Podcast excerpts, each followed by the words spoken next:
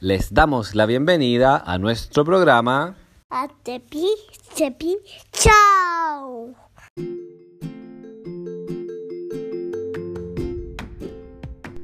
Hola amigos, aquí habla Gaspar y aquí habla...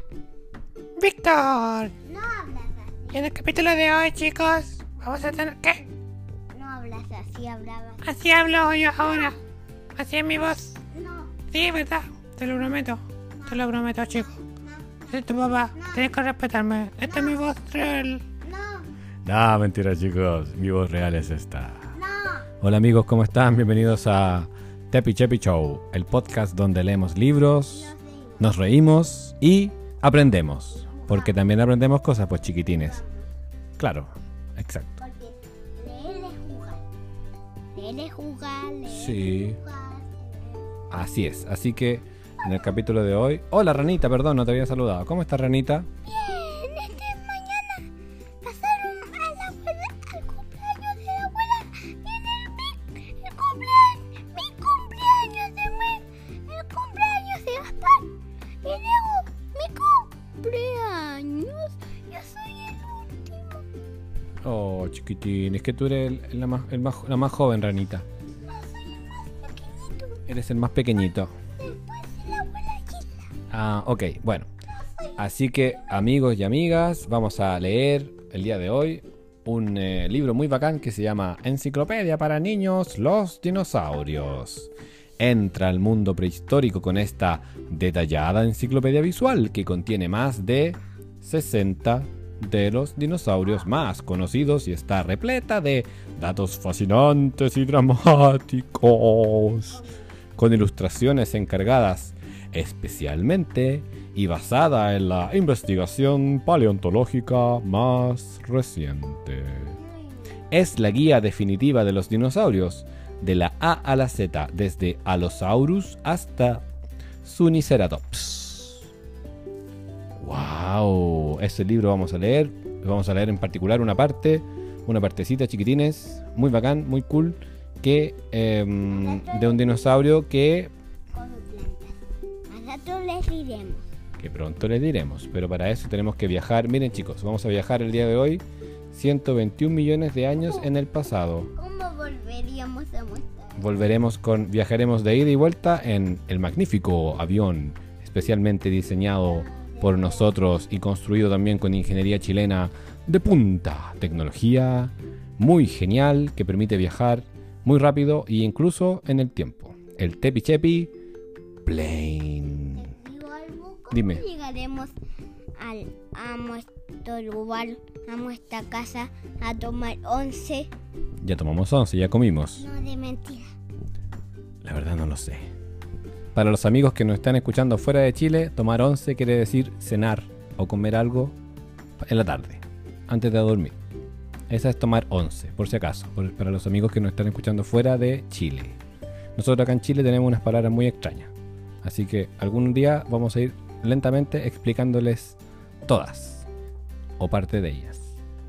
Pero en el día de hoy, Víctor Tip, tomar once. Dícese de la actividad grupal de beber té, comer pan con mantequilla o algún sanguchito en la tarde, tipín 7 u 8. Tomar once. Only in Chile. ¿Qué te pareció, hijo? Mi sección nueva de Víctor Tip. Sí, yo tengo más que este fue tu primer. Yo, Big Tip. Víctor Tip. Víctor Tip. Pero Así yo es. tengo más que tú. Tú tienes mucho más porque tú eres más bacán, pues chico. Así que, amigos y amigas, nos vamos a subir ahora Pip, pip, pip, pip, piri, piri, pip, pip, pa, para, en el Tepi Chepi Plane. Vamos a subirnos, amigos, de este avión. Los invitamos todos a que se suban. Vamos a subirnos al avión. Vamos a viajar 121 millones de años en el pasado. Ahora el capitán les va a hablar. Uh, hello, your attention please. This is your captain speaking. Today, wait. Okay. Today we're going to fly. Hmm. Today we're going to fly to the past, to the prehistoric time. Okay, so. Who's laughing? Who's laughing? Come on. Okay, so this is the information for the flight. 212 version right. Uh, destination 121 years in the past. So please put your seatbelts and enjoy because the takeoff will be in three, two, one. Okay. Oh, I'm so sorry. I'm so sorry. Now the Spanish part, the Spanish version. Hola chicos, ¿cómo están? Yo soy el capitán Nací. Bueno, bienvenido a bordo. Primero, punto número uno. Punto número dos. Por favor, pasajeros, les pido un poco de, de seriedad porque estoy entregando una información técnica. ¿Ok? Así que por favor, presten atención porque esto es de vida a muerte. ¿De acuerdo? Es muy importante. Es muy importante. Continúo con esta pauta que me dan la aerolínea. Soy el capitán Ah, el que aquí que manda, el que, mane- que pilotea esta nave, que me entregaron así. Soy el responsable de, de toda la seguridad de ustedes, así que por favor háganme caso de lo que les voy a decirles, po, ¿de acuerdo? Pónganse el cinturón, por favor. Ya me lo puse. Perfecto, todas las pantallas, todos los celulares, todas esas cuestiones, las cocinas apagaditas, las quiero en los 3, 2, 1, apaga. Ahora, Ya. Perfecto. No tengo ni Ahora- cosa. por favor, les digo, de verdad, disfruten el viaje, porque yo estoy bacán piloteando, ¿ok? Así que el vuelo va a comenzar en 3, 2, 1.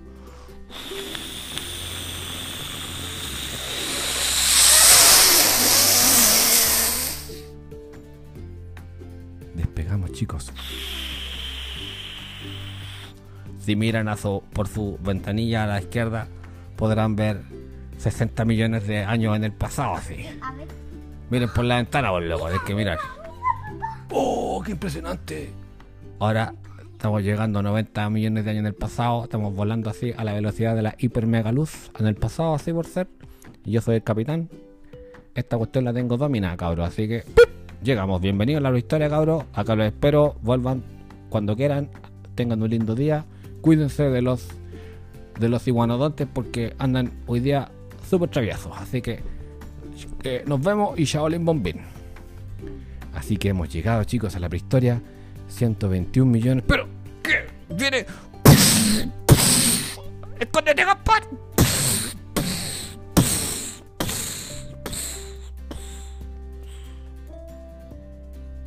Oh, acaba de pasar un tremendo dinosaurio, chiquitines. Capaz que sea el que vinimos a. A ver. A ver. Por aquí. Viene.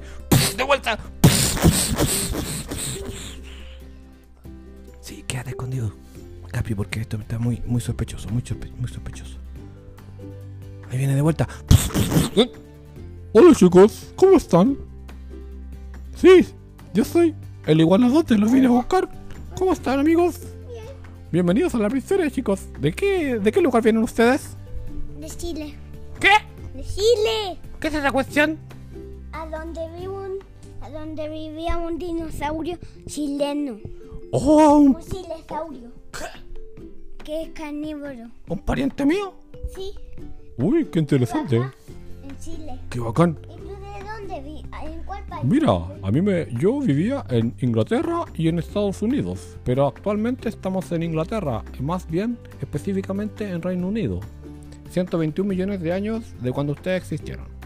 Así que bueno, eh, yo les venía a dar una cordial ¿Cuál bienvenida. es tu enemigo?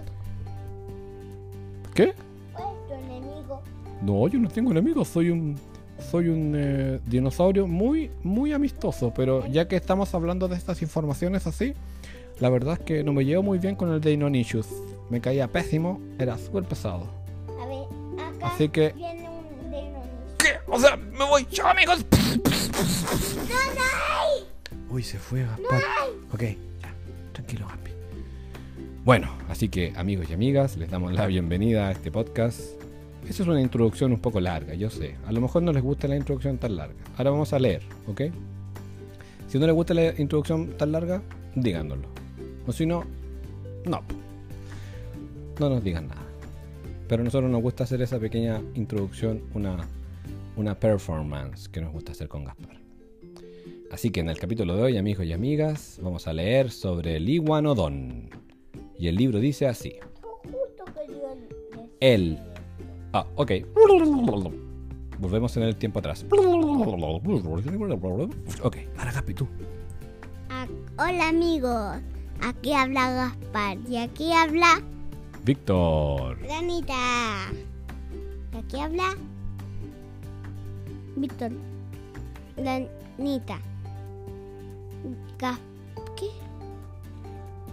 El libro. Vamos a leer el, el iguanodonte. Pónganse el cinturón, que este vuelo va a ser muy escurridizo. Listo, llegamos y vamos a leer ahora, chicos y chicas, así como dijo Gaspar, como dijo eh, mi niño hermoso, maravilloso, el iguanodón. Y el libro dice así. El iguanodón, o iguanodonte, un enorme herbívoro rondaba por Europa y Norteamérica durante el Cretácico inferior y el Cretácico medio. Se conocen más de 25 especies. El iguanodonte se trasladaba en manadas como protección contra depredadores como el Deinonychus. Wow. Algunos expertos creen que el iguanodonte puede haber tenido bolsas en las mejillas para guardar comida. El iguanodonte caminaba en cuatro patas, con el cuerpo y la cola paralelos al suelo. El iguanodonte a veces se levantaba en dos patas para alcanzar comida y estar atento al peligro. Técnica de alimentación. El iguanodonte tenía un pico sin dientes que usaba para cortar resistentes plantas, cola de caballo y helechos. Y unos anchos dientes laterales para aplastar y hacer pulpa de materia vegetal. Sus dientes eran similares a los de las iguanas actuales. Iguanodón significa diente de iguana. Mira, Gaspi, aprendimos algo. Iguanodón significa Ya, diente de iguana, ya lo sabes. muy bien. La cola del iguanodonte se proyectaba rígidamente en la parte trasera. Los primeros descubrimientos. El iguanodonte fue el segundo dinosaurio que recibió un nombre. El primero fue el Megalosaurus. Los primeros fósiles fueron unos cuantos dientes encon- encontrados en el sur de Inglaterra. Los descubrimientos más espectaculares provienen de una mina de carbón en Bernissart, Bélgica. Ahí se descubrieron casi de casi 40 esqueletos de iguanodonte en 1878. Wow. El iguanodonte tenía una afilada garra en el pulgar para apuñalar a sus atacantes. Oh. Un esqueleto de iguanodonte en, de Bernissart, Bélgica, en proceso de montaje para su exhibición. ¿Sabías que el geólogo inglés Gideon Mantle nombró al iguanodonte en 1825, 17 años antes de que el paleo- paleontólogo Richard Owen acuñara la palabra dinosaurio? Mira qué interesante, o sea que él, este dinosaurio, el iguanodonte, tuvo el nombre antes de incluso que existiera la palabra dinosaurio. Nombre, iguanodón. Familia, iguanodóntidos. Altura, 3.25 metros. Longitud, 10 metros. Peso, 3.1 toneladas métricas. O sea, 3.4 toneladas. ¡Wow! Gapi, qué tremenda la información. Así que eso, amigas y amigos, queridos amigos, es el capítulo de hoy, el podcast de hoy de Tepi Chepi Show. Esperemos que les haya gustado. Hijo, ¿algunas palabras para el cierre? Tengan mucho cuidado con el, con el iguanodonte que se los puede, que se puede, que los pueden pisar. Ok. Y amigos y amigas, nos veremos en un próximo capítulo de Tepi Chepi Show. Adiós. Ba ba bee bee ba ba doo ba da boo ba ba da ba da ba da ba da ba da ba da ba da ba da